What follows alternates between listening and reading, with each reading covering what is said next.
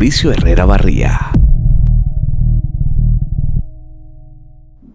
Original de Duncan Macmillan, Puras Cosas Maravillosas, es una obra de teatro que más bien se traduce como una experiencia totalmente inmersiva. Así que en este volumen número 16 de Independiente nos hemos sentado con Michelle Hausman y con la gran Erika de la Vega a conversar un poco más sobre este proceso y esta experiencia al montar y adaptar esta obra tan maravillosa y también de cómo se puede plantear el tema de la depresión de una forma más optimista y nunca antes vista. Así que sin hablar mucho más, vamos rapidito a escuchar música de Cinnamon de Pale House y regresamos con mucho más de Independiente. Thank you.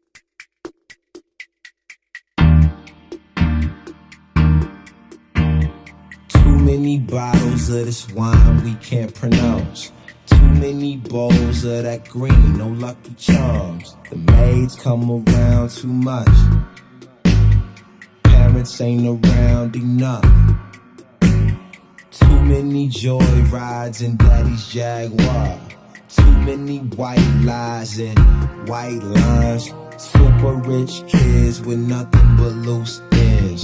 Super rich kids with nothing but fake friends. Start my day up on the roof. There's nothing like this type of view. Point the clicker at the two. I prefer expensive news. New car, new girl, new ice, new glass, new watch, good times, babe. It's good times, yeah. She wash my back three times a day. This shower head feels so amazing. We'll both be hot. The hell don't stare. They just walk by. They must don't care. A million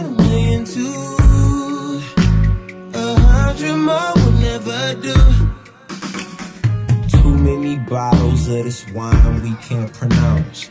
Too many bowls of that green, no lucky charms. The maids come around too much.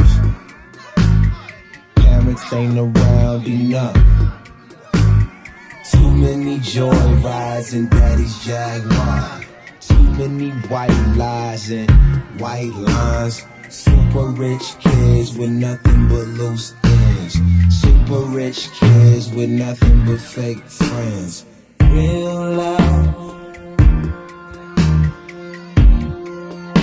I'm searching for a real love.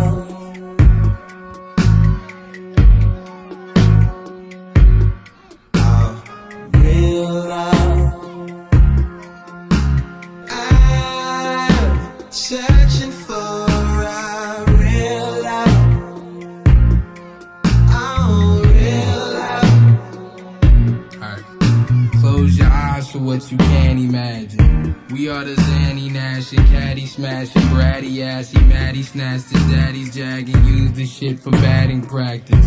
Adamant Annie thrashing, purchasing crappy grands with half the hand of cash you handed. Panic and patch me up, Pappy done latchkeyed us. Toying with raggy hands and Mammy done had enough. Brash as fuck, reaching all these aqueducts. Don't believe us, treat us like we can't erupt. Yeah. We end our day up on the roof.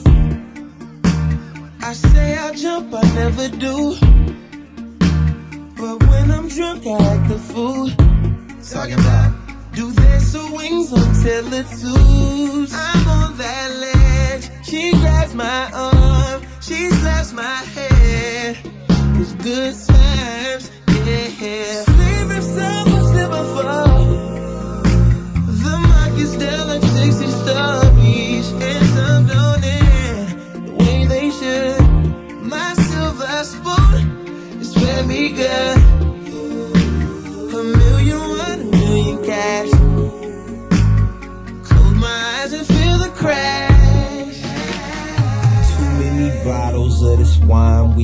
Pronounce.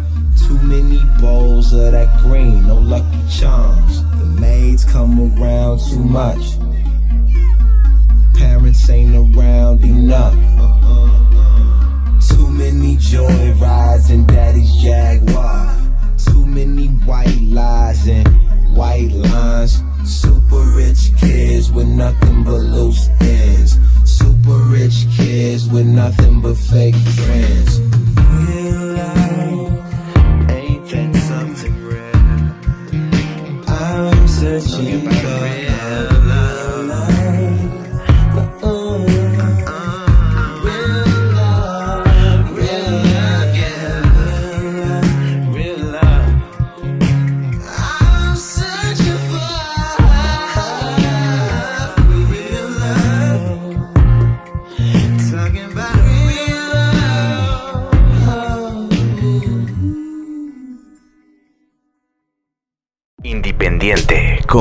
Herrera Barría.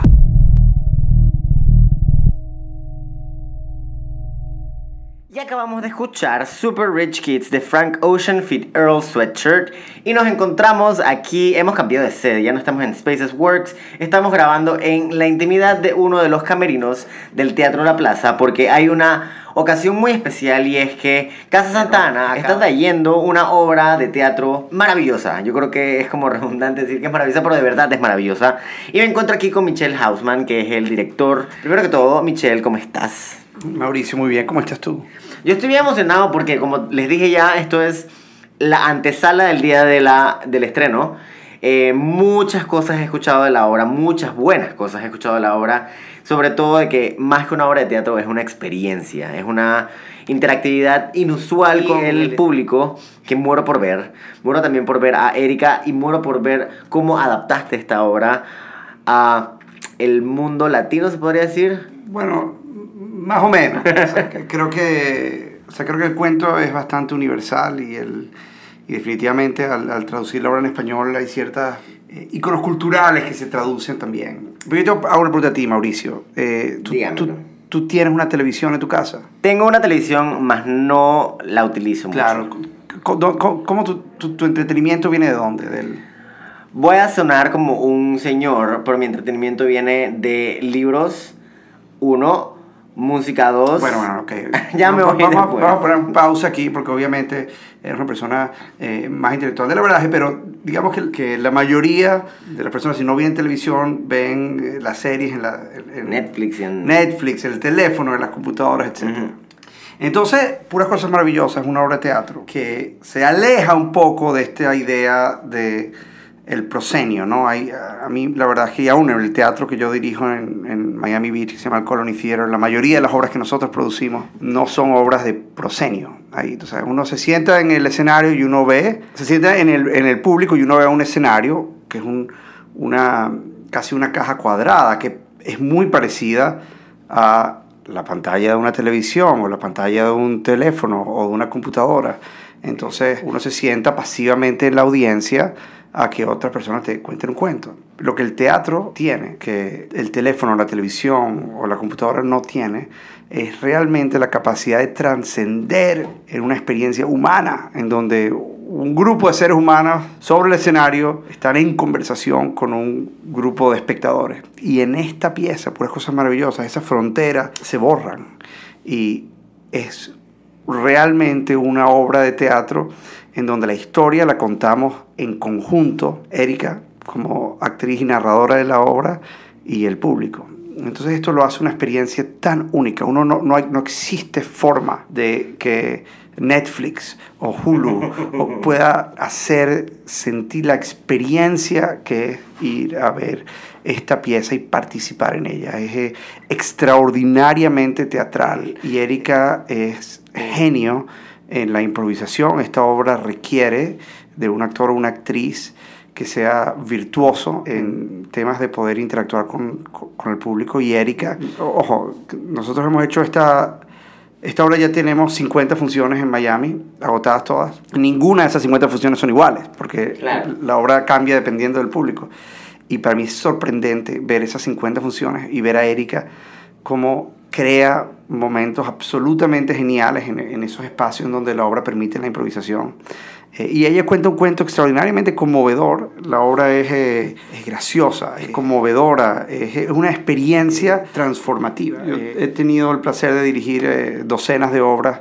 Eh, nunca he hecho una obra tan sencilla, con sin escenografía, sin vestuario, con una luz mínima, con solamente un actor que tenga el poder que tiene esta obra. Ok, vamos a hablar un poco antes de entrar a fondo con puras, cosas maravillosas porque te noto súper pasional con la obra y está súper bien porque eso significa que ha calado en tu vida y va a calar en muchas vidas más. Me gustaría hablar de cuando eras peladito, cuando eras chamito. En antes, antes que llegaras estaba hablando con tu hermana y tu hermana con luz en los ojos me hablaba de que el teatro para ti siempre ha estado presente desde que eras un porotito. Cuéntame de ese flashback y cómo vamos a hacer una regresión a través de tu carrera rápida para llegar al presente. Yo sí, desde los, no sé, 7, 8 años estuve muy interesado en el teatro, primero como actor, cualquier clase de teatro que existía, que podía rogar a mi mamá que me, me inscribiera. Estuve casi de manera continua desde los 7, 8 años hasta, hasta ahorita, haciendo de una forma u otra teatro. Creo que a los 16 años, eh, cuando estaba en, en bachillerato, eh, dirigí mi primera obra y de ahí en adelante más nunca actué. Yo creo que no- nunca, o sea, yo sentía que yo era un actor normal, pero me gustó mucho dirigir. eh, dirigí la primera obra a los 16 años y más de 20 años después eh, sigo en esto. Te graduaste, ¿qué estudiaste en, el, en, en la universidad? En el pregrado yo estudié cine. Yo Ok. en un momento pensé que el teatro era interesante, pero que el cine era de cierta forma una, un arte superior al teatro. Me equivoqué. Eh, me gustó mucho estudiar cine, aprendí mucho sobre narrativa, sobre estructura, pero trabajar en cine es de cierta forma trabajar con material muerto, ¿no? O sea, uno va, uno filma en una historia y luego en la sala de edición lo pone juntos, este, ese material ya no está vivo, eso es eh, simulando algo. eh, y la verdad es que, bueno, lo disfruto, o sea, no quiero decir que no voy, a, no voy a, a hacer películas más adelante, pero la verdad es que lo que tiene el teatro que no tiene el cine es esta, esto de realmente estar vivo y estar... No hay dos funciones que van a ser iguales, el público siempre va a aportar algo, la experiencia, claro, obras como estas aporta infinitamente más, pero con cualquier obra de teatro el público siempre va a ser un partícipe y creo que uno se, se recuerda.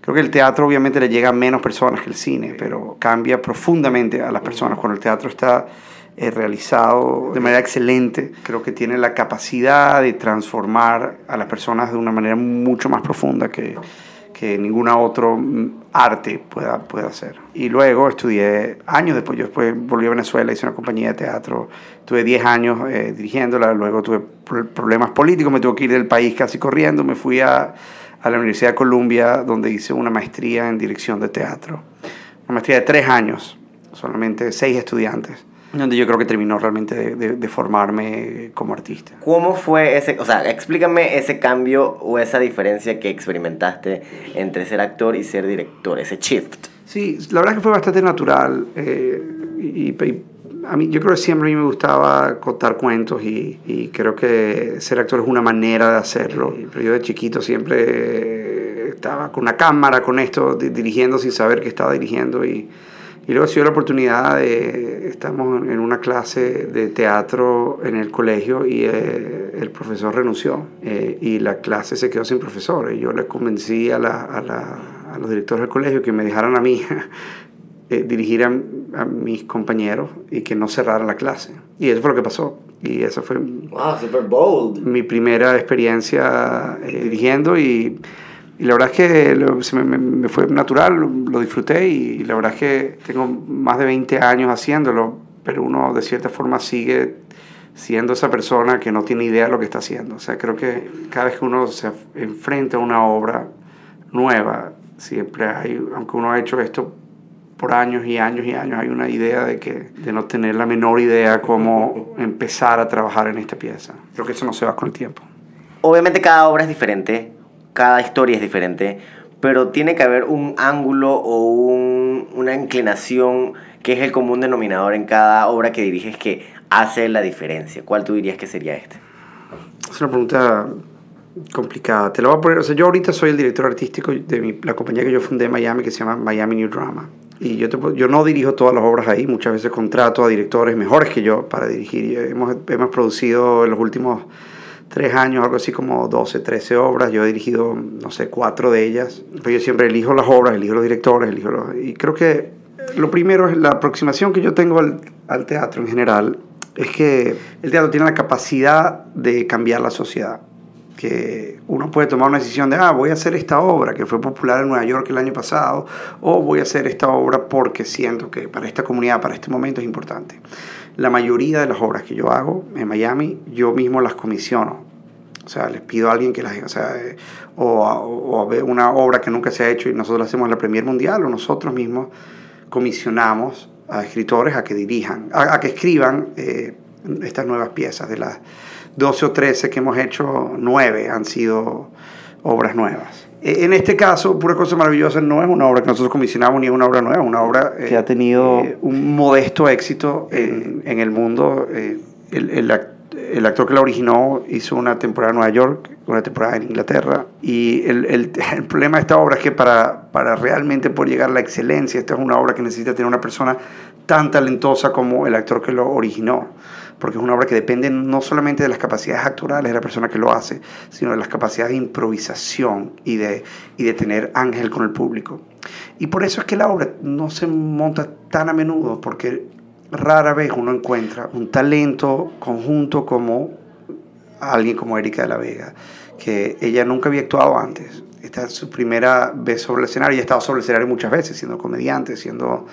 eh, pero yo la conozco hace muchos años y yo al trabajar mucho en teatro y al a- a ver que esto es un negocio de, de seres humanos y de sentimientos, eh, yo reconozco, o reconocí que en Erika tiene una capacidad actoral extraordinaria que ella todavía no sabía que lo tenía. Y además, lo que ella sí sabía que tenía, que todo el mundo sabe, porque ella tiene una capacidad infinita de improvisar y de y tener una relación con la audiencia. Entonces, eh, ella hace esta pieza. Esta pieza, la vida que le da a ella hace que, que sea el éxito que ha sido y que, y que vamos a seguir dando vueltas con la obra porque, porque Erika tiene esa capacidad de, de encanto y de conmover y de generar una, una experiencia transformativa para la gente que, que, que participa en la obra. ¿Podrías decir que al adaptar la obra tenías a Erika en la mente en todo momento? No, claro, este, este proyecto empezó porque Erika siempre viene a todos mis estrenos. Entonces, una vez hablando, ella me dijo, oye, que si quisiera actuar. Y yo le dije, Erika, ¿me estás hablando en serio? Mírame los ojos, porque yo me tomo las cosas en serio. ¿Tú de verdad quieres que, que trabajemos juntos? Y me dijo, sí, vale, vamos a hacerlo. Ok. Tres días después yo la llamé y le dije, mira, Erika, esta es la obra que vamos a hacer. Y, o sea, yo siempre pensé que Erika en algún momento se iba a echar para atrás. Siempre tenía como un 15% de miedo que eso ocurra. Y yo creo que ella también tenía ese miedo. y la verdad es que no, no lo hice. O sea, fue, una, fue una, un, un, proceso de ensayo muy, muy sabroso. Un proceso, eh, y nada, de la, las 50 funciones que hemos hecho, Erika se ha convertido en una de las actrices más sólidas que yo conozco. Por otra razón no puedo esperar para verla y ustedes que nos están escuchando tampoco deberían esperar para ir ya o venir ya al Teatro La Plaza a verla. Ahora, al adaptarla, tú sientes de cierta forma que estás tratando el bebé de alguien más. ¿Tomaste algún tipo de distancia en algún momento al adaptarla y, al, y, y a la, o sea, llevarla al escenario? ¿O te sentiste completamente como pez en el agua para poder jugar con todos los juegos, con todas las piezas del Lego? O sea, yo no, no, siento que tanto que la adapté tanto. O sea, nosotros hicimos una traducción eh, bastante fiel. Creo que hay, hay, ciertos temas de canciones o, de cosas culturales que se tuvieron que adaptar, pero no, no, no sentí que hicimos un trabajo de adaptación, porque además eh, mucha, en eso, la mayoría, no existe realmente una ente legal que te permita a uno hacer, especialmente si está, o sea, cuando uno está trabajando con una obra de derecho y ve gente que está haciendo adaptaciones, esos posiblemente no sean adaptaciones legales, ¿no? Entonces nosotros no, hicimos una, una, una traducción a, la pieza aprobada por, por, el autor y, bueno, yo de vez en cuando dirijo algo que yo escribo, pero muy de vez en cuando. Entonces, típicamente yo siempre escribo, siempre estoy dirigiendo eh, piezas de otro. Entonces es muy normal sentir de que bueno, uno se enfrenta a un texto que tiene que descifrar cómo es la mejor forma de, llevarlo a cabo. Eh, yo la mayoría de las veces trabajo con un autor de, de la mano, o sea, porque, hacemos obras nuevas. Típicamente el autor siempre está en la sala de ensayo. Eso no, no fue el caso, pero el autor está, estuvo, ha estado presente, estaba muy al tanto de, de nuestro trabajo. Ellos fueron los, los, que nos han animado además a, a seguir eh, eh, impulsando la pieza en otros países porque sienten también de que lo que Erika ha logrado con la pieza es algo bastante único. Eh, gracias por acompañarnos aquí en el volumen 16 de Independiente. Estamos ya llegando al final del primer bloque y eso significa que vamos entonces a escuchar un poquito de música y nos vamos a escuchar Paradise de Wild Nothing y regresamos con Erika de la Vega que nos va a contar entonces sobre su experiencia con puras cosas maravillosas.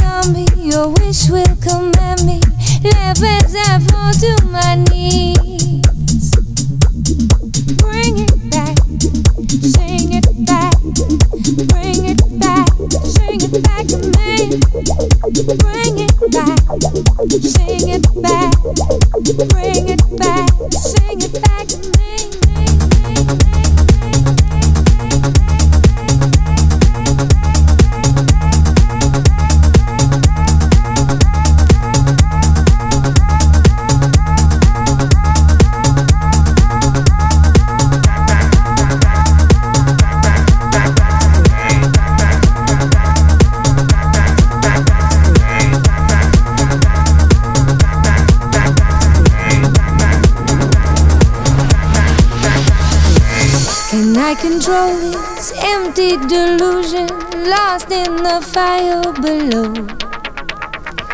And you come running, your eyes will be open. Say it back to me, back, back to, back, back to me. And when you come back, I'll be as you want me, only so eager to please. My little song will keep you beside me, thinking your name as I say.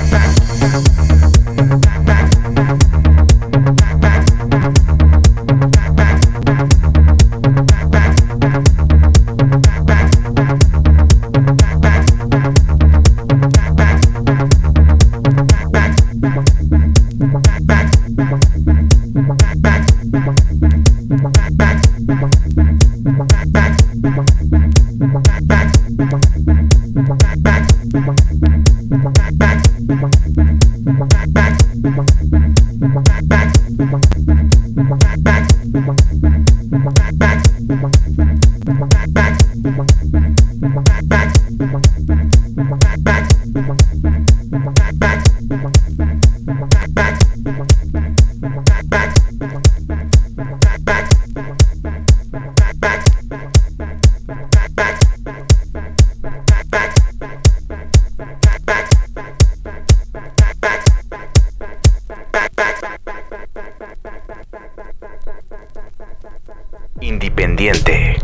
Herrera Barría.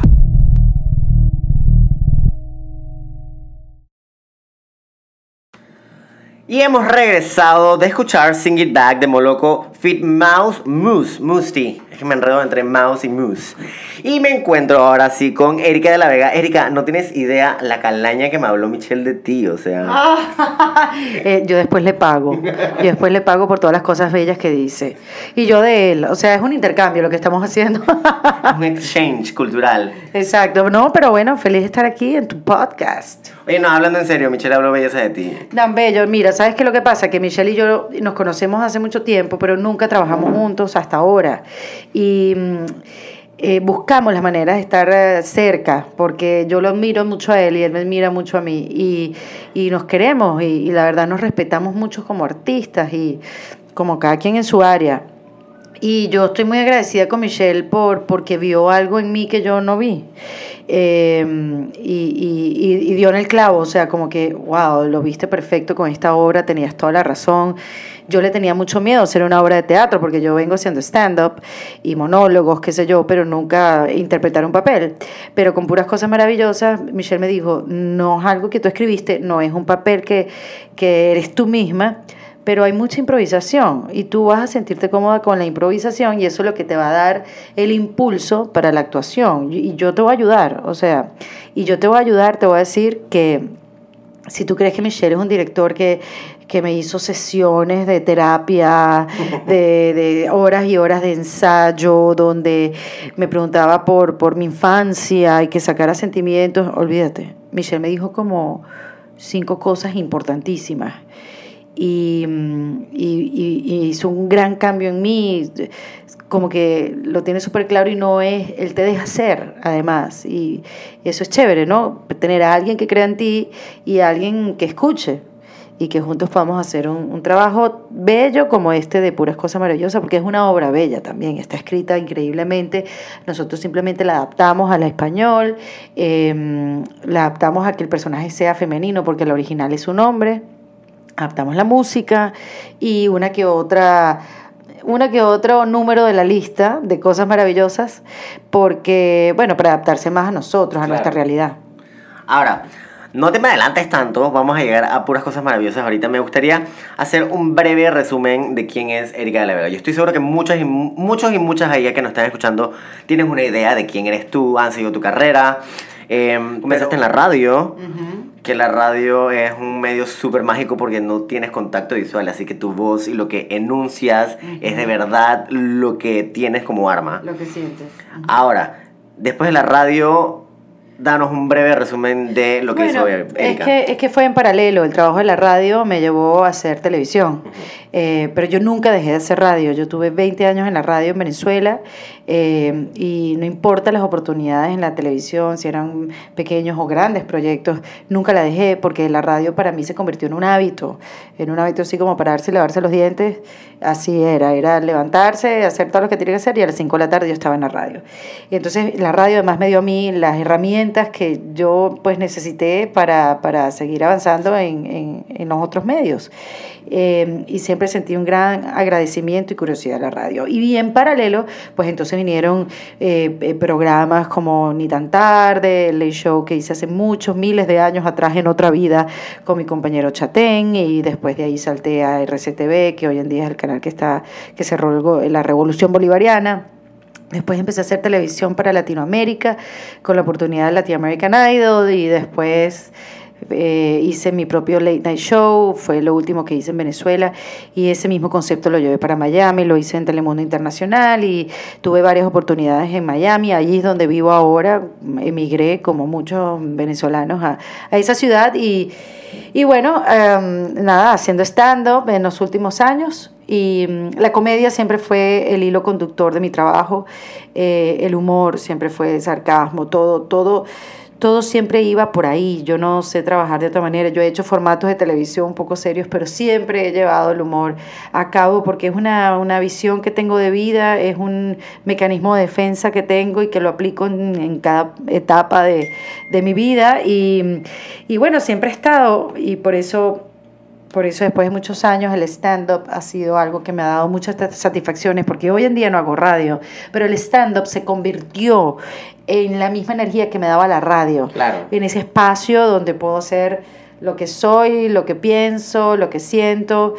Y bueno, Hablando de radio, también estoy haciendo un podcast porque la necesidad también de comunicar, déjame, la oportunidad también, bueno, de seguir comunicándonos y la verdad que estamos viviendo un cambio, no es que estamos, vimos un cambio, sino que lo estamos viviendo y sobre esa cantidad de cambios que estamos viendo en la manera de comunicarnos con la- las redes sociales, pues eh, me estoy tratando de montar en la ola, de Claro. entenderlos y mantener la comunicación con esos seguidores que ya nos conocíamos o con nuevos que vienen, que vienen a consumir este tipo de, de productos como, como tu podcast, como tantos que existen, que siento que todavía en español falta, ¿verdad? Una gran Full. variedad. En Estados Unidos eso es una industria Heavy. heavy metal, olvídate la cantidad de clientes, lo fuerte que es esa industria.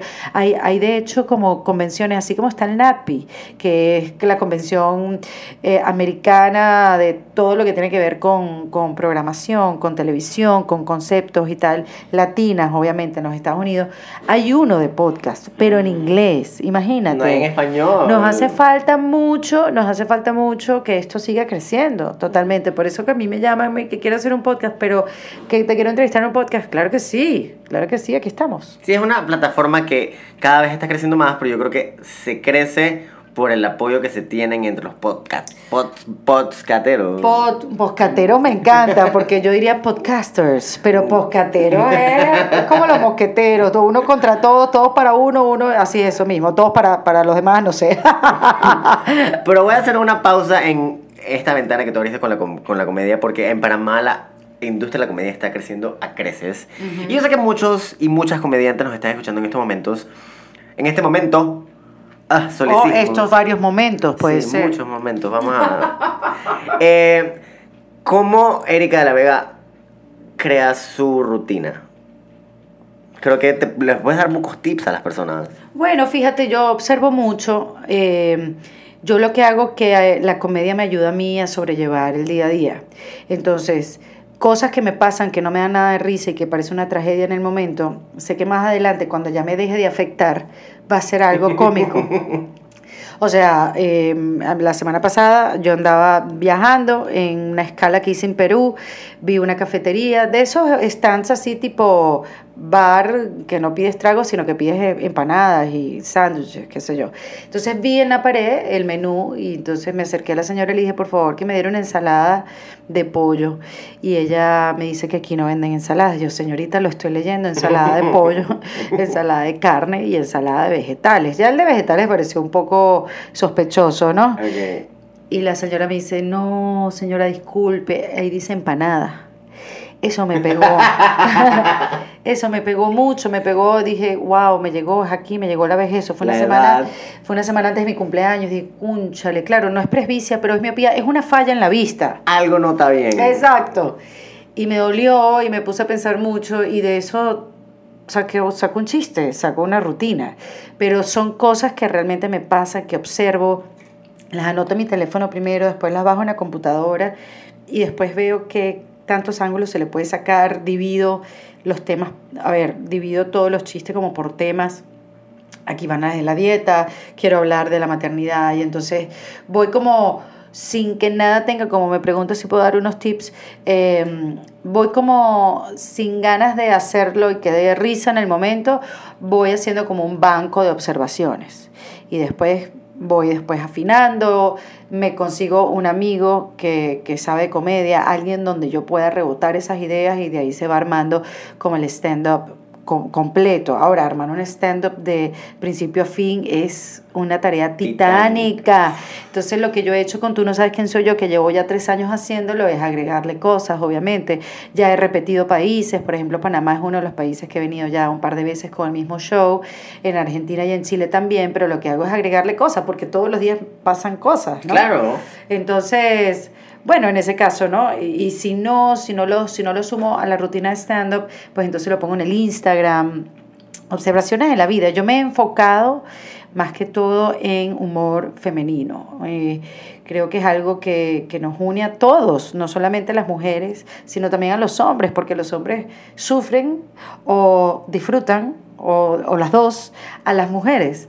Entonces creo que tampoco escapan de las cosas que, nos, que hacemos las mujeres, porque hacemos cosas a veces que no tienen sentido. Entonces yo ese tipo de humor lo plasmo en mis redes sociales. Y bueno, otro tip que yo puedo dar, siempre hay que pasar la bola. ¿Cómo es eso? Nunca hay que negar, siempre... Eso lo aprendí, yo creo que también sirve también en la vida con... Eh, um, se me fue la palabra. eh, con improvisación. Nunca digas no, siempre que te digan algo, acéptalo y tú lo juegas y lo pasas, pasas la bola. Ah, bueno, eso no lo había, eso no lo... O sea, a ver, yo, yo te explico algo. Yo sí hay mucha improvisación, pero en el stand-up hay un rigor, hay una rigurosidad, hay un, hay un ensayo, hay un hilo conductor. Que yo me puedo salir y entrar, eh, ojo, así lo hago yo. Hay gente que es puro improvisación, yo hay, o hay gente que es un caletre completo yo eh, esa estructura lo que a mí me hace sabérmela, ¿no? Que, que, que sé que hay una estructura y un hilo conductor, eso me ayuda a mí a sentirme segura para salirme de ella e improvisar, pero sé que puedo volver a entrar. Porque mm, eso lo aprendí yo en la radio, cuando se hacía la radio participativa, cuando se abrían los teléfonos. Llamen y reporten sintonía. Se le daba demasiada responsabilidad al oyente. Eh, y, y realmente estaba, eso era un mal concepto, porque el oyente no tiene por qué ser entretenido, el oyente no tiene por qué saber. Entonces no le puedes dar toda la responsabilidad del aire al oyente. Entonces tú tampoco le puedes dar la responsabilidad de tu show al público, porque la que supuestamente sabe hacerlo eres tú. ¿no? Entonces, creo que es un, un juego que, que, que uno hace. Amo la improvisación, o sea, yo creo que hay espacios para mí, para la improvisación, en una entrevista, en la misma radio, ¿sabes? Que, que tú rebotes con alguien las ideas, como estamos haciendo ahora. Eh, creo que hay espacios donde yo me siento más cómoda con la, impro- la improvisación. Y yo creo que pasar la bola y rebotar sí te ayuda en la improvisación con puras cosas maravillosas. Y ahora aterrizamos aquí. ¡Eh! De Segway. Bienvenidos a Panamá. Ahora, puras cosas maravillosas. Hablando con Michelle, él me decía que literalmente él moldeó o pensó en ti cuando estaba haciendo el personaje y la adaptación. ¿Qué se siente eso? Es como, you are the freaking muse. Qué loco, ¿verdad? No, fíjate que yo Michelle le dije un día, ay Michelle, Michelle me llamó para hacer una participación o algo, porque él hace unos montajes incre- increíbles en, en el Colony Theater, porque él es el responsable de la programación, él lleva el Colony Theater, que es uno de los teatros más antiguos de Miami, en Miami Beach, espectacular y tal. Y una vez me invitó a hacer una participación de algo y yo le dije, ay no, Michelle, llámame para actuar, de- va- llámame a actuar. Yo, y él me dijo, ¿tú en serio? ¿En serio me estás diciendo esto? Yo, claro, pensando yo que él me iba a llamar en un mes. Y me llamó a los dos días. Y me dijo, esto es lo que tú tienes que hacer. Y yo le dije, no, estás loco, esto no es así de rápido. Michelle, cuando yo te dije eso tampoco era tan literal. y, y no, bueno, me parece increíble. Tú sabes que es tan difícil de verdad conseguir a alguien que crea en ti y en tu trabajo. Es difícil porque, a ver, yo me imagino que tú, igual que yo, vivimos en nuestras ideas y las llevamos a cabo, creemos en ellas, somos... Las defendemos a capa y espada. Exacto, insistimos, eh, ¿sabes? Somos ladilla. Ladillamos con nuestras ideas. Eh, y la llamamos a la gente. Claro. Con nuestras ideas Qué hasta rico que- ladillar a veces a la gente. Claro, y hasta que, hasta que cuaje. Obviamente en el camino vas aprendiendo un montón de cosas. Y te meten varias bofetadas. también. Exacto. pero, pero creo que, que somos del mismo equipo. Entonces, que venga alguien y te diga, vente, que esto lo puedes hacer tú, que es algo diferente y que no, tú no tienes el control, no tienes el poder. Bueno, y además llega en una etapa de mi vida donde yo puedo, donde yo puedo, a ver, ¿cómo, cómo diría esto? Yo puedo entender eh, la historia que se habla en, en, la obra. Porque yo, tú me, esta obra me hubiera llegado a mí estando en Venezuela, haciendo radio, haciendo tele, no sé qué, ¿sabes? Cuando, cuando no, no me había tocado todavía emigrar y, y vivir ciertos episodios en la vida que no estaba preparada para ellos, pues entonces no me hubiera conectado tan sentimentalmente con la obra.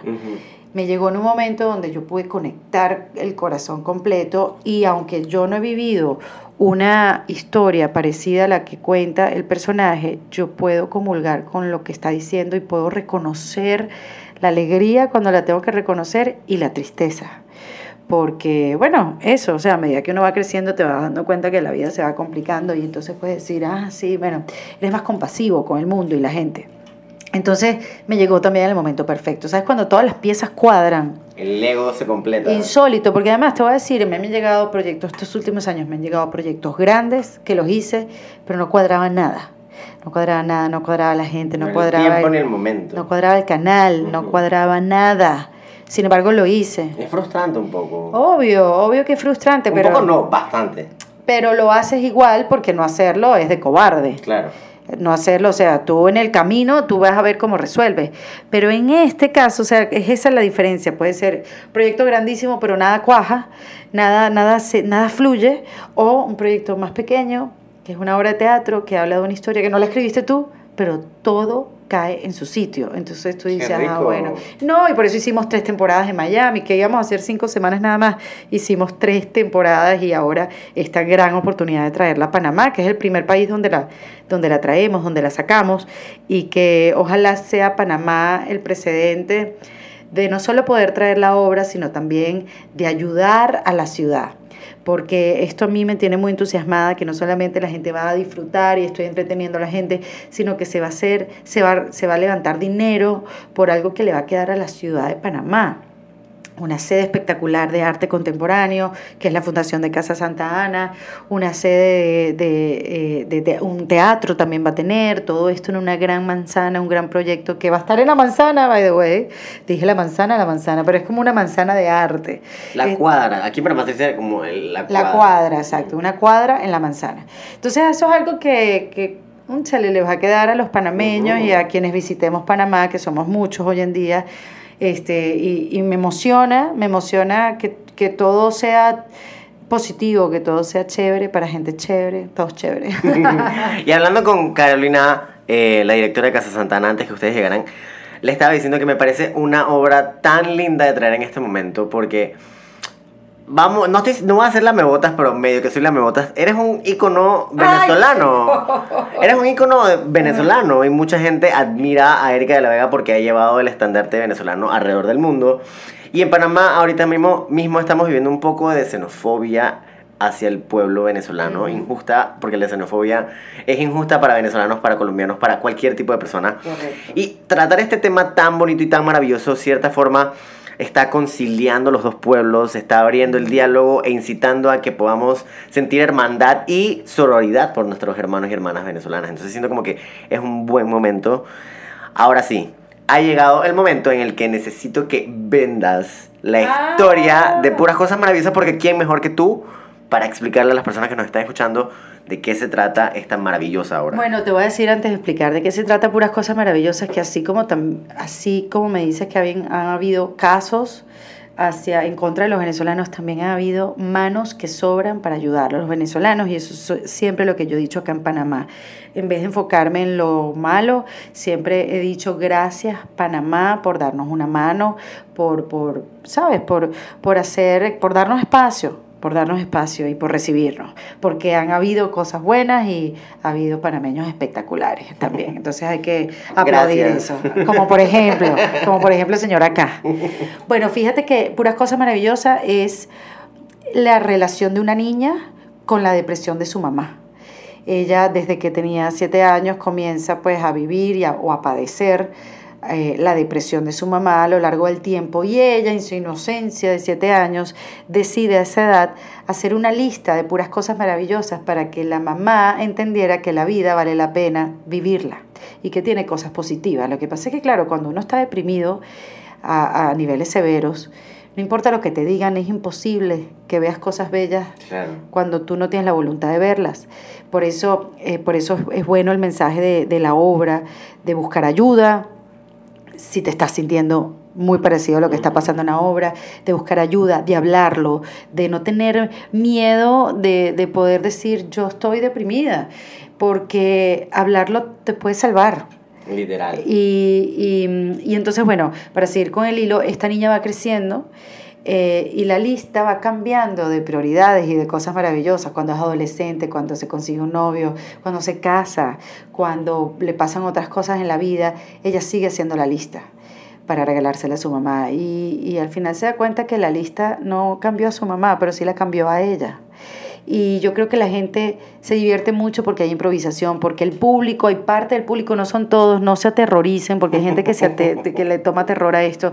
Hay gente que yo saco del público para que me ayuden a contar esta historia, porque es como echar un cuento, ¿no? Mira, como que aquí vi un policía, señor, parece aquí, usted es el policía. Entonces, mira, yo vine caminando y el policía me dijo, es más o menos el tono de, de la obra. Entonces, la gente le da pánico, pero al final como se van involucrando tanto en la historia, les dan ganas de echar esta historia. Y la lista de estas puras cosas maravillosas también el público me ayuda a, a- a enumerarla. Entonces, nada, es, es una obra donde nos divertimos, pero también hay mucha reflexión, muchísima. Y tú sabes que depende de cómo tú estés por dentro, la obra te, te afecta. O sea, si tú estás en un súper buen momento, la obra para ti va a ser Dopamina. total. Te va a dar una energía de seguir viviendo, hacer tu propia lista y, y traer a más gente para que, claro, porque esto ya nos pasó en Miami. Si hay algo que no está funcionando dentro de ti o hay algo que no te das cuenta, se va a reflejar también. Te regenera también. Y es chévere porque la obra eso quiere decir que te mueve y cuando hay movimiento hay transformación y hay cambio. Y la obra, te digo que yo lo que he vivido hasta ahora, más que una obra de teatro, yo siempre la he, la he descrito como una experiencia. Y quiero que la gente se vaya con esa sensación, que sea una experiencia y que, que haya sido algo que no solamente disfrutaron, sino que fue importante, un mensaje importante para sus vidas. ¿Sientes que esta obra ha cambiado tu vida? A mí me transformó completa. A mí me, a mí me hizo ver que estaba deprimida, yo no sabía. Y, y busqué ayuda, porque la obra me lo puso en mi cara. Yo no, yo no me había dado cuenta. Había muchas Wow. cosas que tenía retenidas que no tenían que ver con la historia, pero tiene que ver con el sentimiento que tenía retenidas que no les había hablado y, y eso generó el podcast en defensa propia, ¿sabes? Que, que es un, es mi podcast lo hago desde un lugar súper vulnerable, pero ya no me importa porque ya yo me mostré vulnerable en una obra que hice durante seis meses del año pasado. Entonces no le tengo miedo a mostrarme hoy en día en otro formato tipo podcast con el corazón abierto, latiendo, sangrando. No me importa porque ya no me voy a morir por eso, más bien me voy a sanar. Entonces, por eso te digo, la, la, e- este tipo de transformaciones traen cambios. Claro. Y a mí me ha cambiado, a mí, a mí me ha ayudado a, a desarrollar cosas que tenía dentro y, y, y agradecer también, ¿no? Y, y ver las cosas positivas, porque estamos hechos para quejarnos todos los días. Ay, Dios mío, A mí sí me sí. encanta quejarme y en el stand-up, que es rico quejarse además. Pero... El stand-up es como un live Twitter. Eh, Twitter es para quejarse. Me encanta Twitter, o sea, lo amo tanto Twitter, que lo había dejado por un tiempo y ahorita re- reconecté y dije, ¿por qué nos dejamos por tanto tiempo? este, bueno, pero lo cierto es que, que hay que afinar un poquito la vista en esas cosas que realmente nos hacen, nos hacen feliz sin darnos cuenta. Así es. Y ya casi para terminar, ¿cuáles son tres cosas maravillosas que hacen que Erika de la Vega se levante en la mañana y quiera vivir la vida al máximo? Bueno, a mí me parece algo maravilloso que después de hacer ejercicio con todo en, en- en contra de mi voluntad, haberlo hecho. O sea, esa sensación de bajarme de la trotadora y lo que sea, esa es una sensación única en el día que pagaría por vivirla todo el tiempo. Esa es una. Tengo muchísimas, ¿no? Pero voy a decir Vamos distintas. con tres, vamos con tres. Sí, exacto, voy a decir. Que mi hijo mete un gol en estos partidos de fútbol que me llevan llevo años, como tres o cuatro años, llevándolos todos los fines de semana de mi soccer vida. mom. Una soccer mom, y mira que le puse resistencia a eso. Lo odiaba con toda mi alma. Ahorita soy, pego gritos, ahorita, claro, porque, porque sí, ahora quiere que le vaya bien, ahorita está como súper metida y cuando mete un gol es como, sí, me da mucha felicidad. Porque lo pone más a buen humor él después. ¿Y qué otra cosa? Viajar. Me gusta mucho viajar, conocer gente, sentarme, saber de sus vidas, comer otras cosas. Eh, me encanta, ya que estamos en Panamá, creo que eh, es chévere mencionar que viajar es sabroso. Sabrosísimo. Y hablando de comida, am, por ahí te invito a comer de unas carimañolas, que no sé si las has probado. No la he probado, ¿qué es eso? Carimañolas es un buñuelito de Ah. yuca con carne adentro. Que si eres vegetariana, No, yo no, soy no, no soy, no soy. puedes comprar carimañolas de carne suya. O sea, que esto es dije, Ah, up to the level. Ok, quiero ya. Ok, vamos a a hacer las averiguaciones ya. Exacto. Apetito 24, no estás pautando en este podcast. Apetito 24 me parece horrible, deberías pa- pautar aquí y en el mío también. Porque ellos también hacen envíos internacionales. Ah, imagínate. Uno nunca sabe. Te acabamos de dar, dije, la seña para que hagas tu negocio global, Apetito 24. Sácate el dedo. Y la chequera también sácala. Yes, por favor, esa más que el dedo. Ahora, se nos acabó el tiempo. Bueno, el tiempo está y el tiempo se utiliza, pero tampoco vamos a extendernos tanto porque esto es un podcast al final. Así que vamos a irnos con musiquita. La musiquita es otra de las cosas maravillosas que hacen que la vida valga la pena. Está bien, pero antes de irnos a música y despedirnos, Sí, sorry. Ajá, Um, panatickets.com yes. están los tickets para venir a ver puras cosas maravillosas. Soy, o sea. No, mi rey, somos una pareja que nos complementamos, no te preocupes. Y, em, ¿qué te iba a decir? Fechas, fechas. a, a partir del 21 de marzo hasta el 7 de abril. Son tres fines de semana. La sala no es muy grande.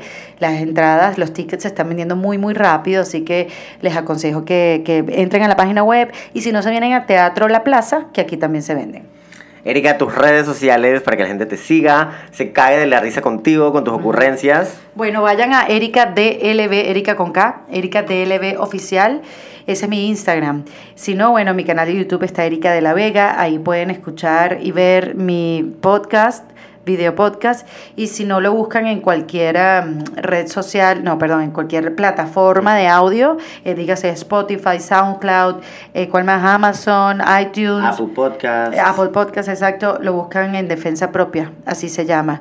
Y si no por Instagram se enteran de todo. Bueno, aquí en Independiente nos encanta recomendar podcasts, porque es eso, hay que crear la industria de los podcasts. Voy a ir en esa misma línea, no se olviden de irnos a suscribir, bueno, suscribirse y seguirnos en Apple Podcasts, Spotify, TuneIn, Anchor FM, SoundCloud y todas las demás que existan. Son un millón, son demasiadas. Eso significa que no tienen excusa para no escuchar Es los post, po- podcasts. Podcasts, podcaster. Podcasteros. y también que nos vayan a seguir en Instagram en arroba indie rayita abajo pendiente y mi cuenta personal que sería arroba McQueen is my papi. Con esto dicho, nos vamos a escuchar Words by F.R. David y nos vemos en otra entrega de Independiente. Vamos a vernos entonces el próximo martes con un indie bonus. No les diré de qué es, pero va a estar buenísimo. Así que no se lo pierdan. Independiente con Mauricio Herrera Barría.